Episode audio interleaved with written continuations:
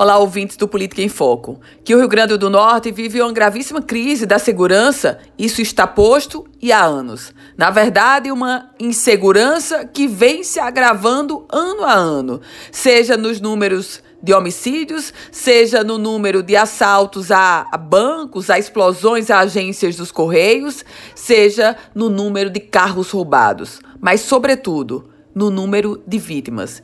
E quando a gente fala sobre insegurança, não podemos nos ater a números, a estatísticas, mas a histórias, a vidas que estão sendo ceifadas. No início desta semana, foi o jovem Dinoberg Almeida, caicoense, empresário, 36 anos. Logo no início da manhã, ouviu o pedido de socorro da sua mãe, de Nora Almeida, que estava sendo assaltada. Naquele momento, na porta de casa, Dinoberg saiu, foi alvejado pelos bandidos, não resistiu à cirurgia e morreu.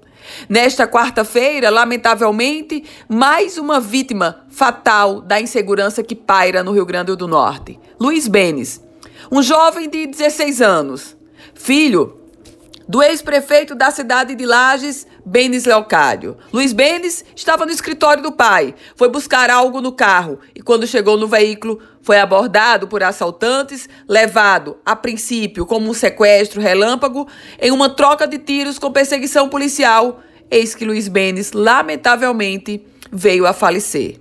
O caso de Ninoberg, o caso de Luiz Benes, são casos recentes, como tantos outros, como o caso da jovem Caroline, que foi que faleceu depois de ser assaltada porque o ladrão queria levar o celular, como o caso da professora que estava saindo da padaria e também foi alvejada. São vítimas da insegurança. E com casos como esse, só resta uma pergunta: até quando seremos vítimas e estaremos perdendo para a violência?